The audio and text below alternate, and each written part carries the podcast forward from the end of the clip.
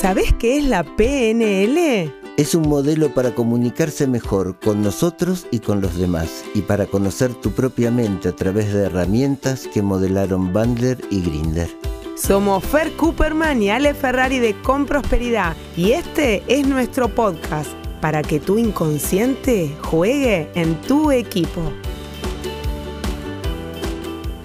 Buenos días, buenas tardes, buenas noches. Un placer estar aquí ahora con Fer, mi maestro. ¿Cómo anda Fer? Hola Ale, muy bien, gracias. Un placer que estés ahí porque nos da sentido de que estemos acá. Sí.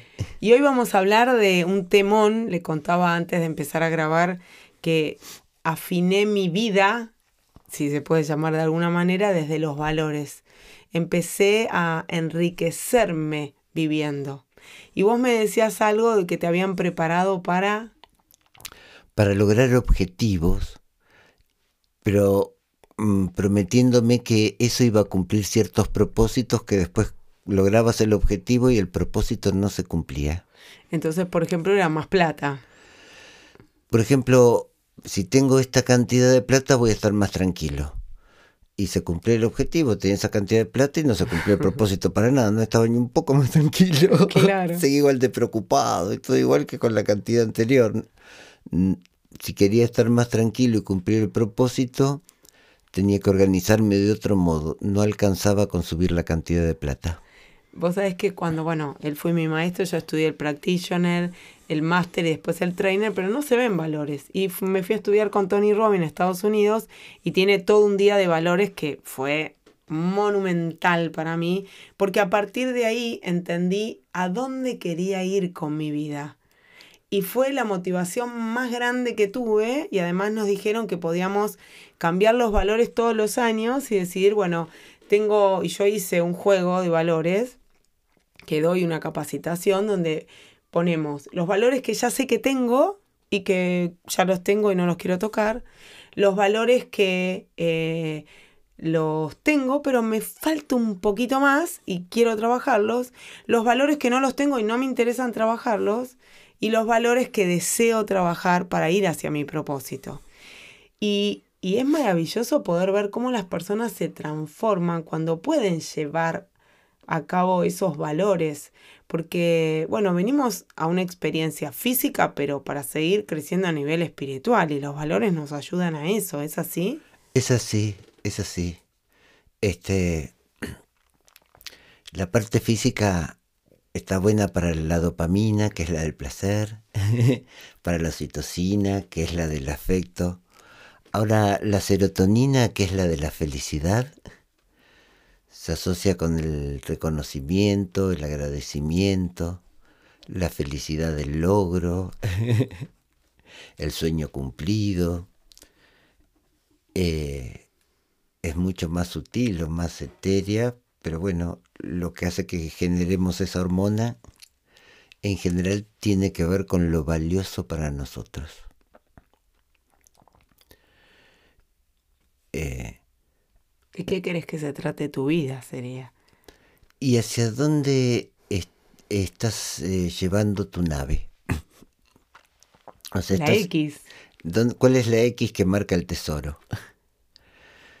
Eh, estamos en este infinito, yendo hacia algún lado, ¿no? Nos impulsan cuando nacemos, así, nos dan energía vital, y hasta que dure la pila seguimos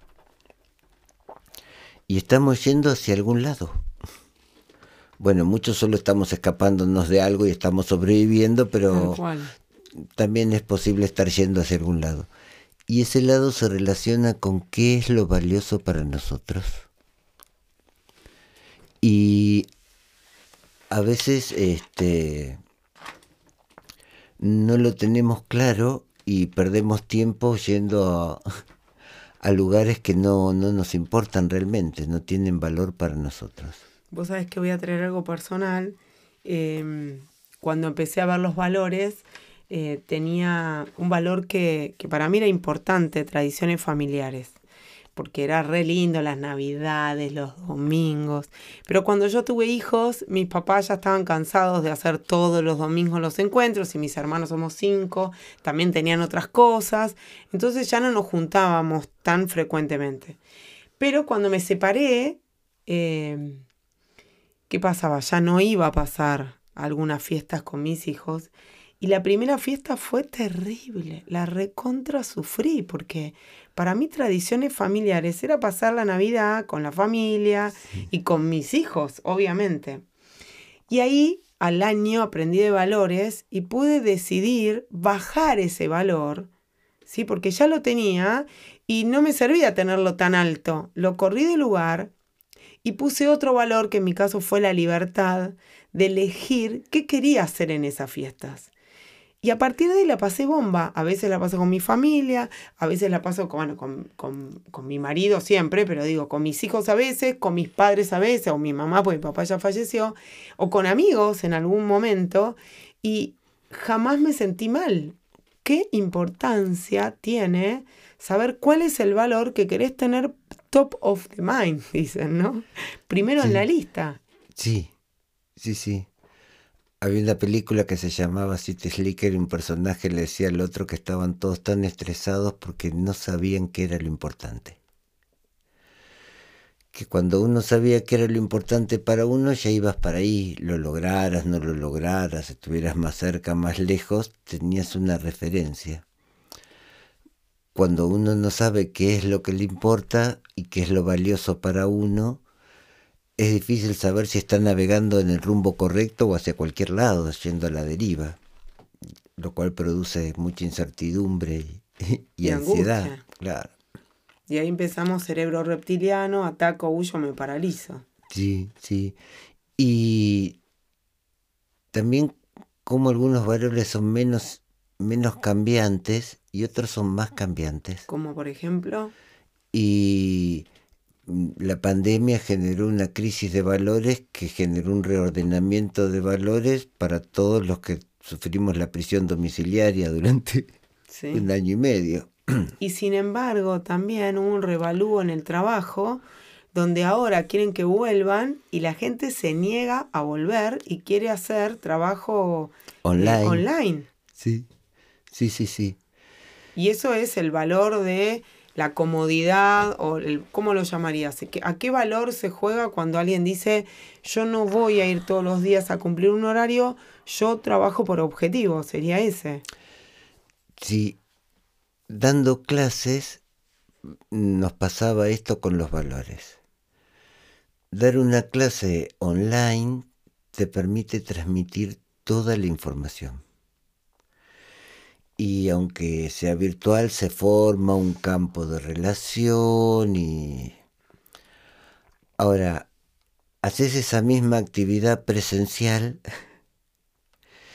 y tenés otras posibilidades emocionales, anímicas, la misma tridimensionalidad, el, el, contacto. Hay montones de cosas que presencial es mejor para mí y me gusta más y... Pero te voy a traer algo que me pasó a mí. Cuando yo empecé con esto a dar clases, yo tengo una escuela, eh, para mí el tiempo era fundamental, porque yo tenía tres nenes, uno de uno, una de tres y otro de siete. ¿Y qué pasa? Decir, dura una hora de siete a ocho, abrís la, la compu a las siete y terminó la clase, cerrás la compu. En lo presencial tenés que viajar. Ponele que lo hagas en el lugar donde vos estabas trabajando. No viajás, pero tenés que preparar cafecito o algo para servir. 40 minutos. Cuando cierras nadie se quiere ir. Te, te, tienen en la charla y vos no le decís no. Y después tenés que viajar a tu casa. El presencial lleva más tiempo, el costo es mucho mayor. O sea, si en el Zoom tenés 24 personas o tenés 200, el costo del Zoom es lo mismo, por ejemplo. Exactamente. Ahora, la logística para recibir a 24 personas es bastante simple, para recibir a 200 es muy complicada. 100%. Este, en taller de tiempo de magos que fue subiendo la cantidad de gente y los últimos eran más o menos 200 personas. Y lo hacíamos descalzo, se requería una superficie de 4 metros por 12 solo para poner los zapatos. Claro. Eh, porque 200 personas descarzándose son 200 pares de zapatos, es un montón de superficie, o sea, todo, eh, si viene gente en auto al taller, pero si vienen 200 personas no hay dónde estacionar en el barrio.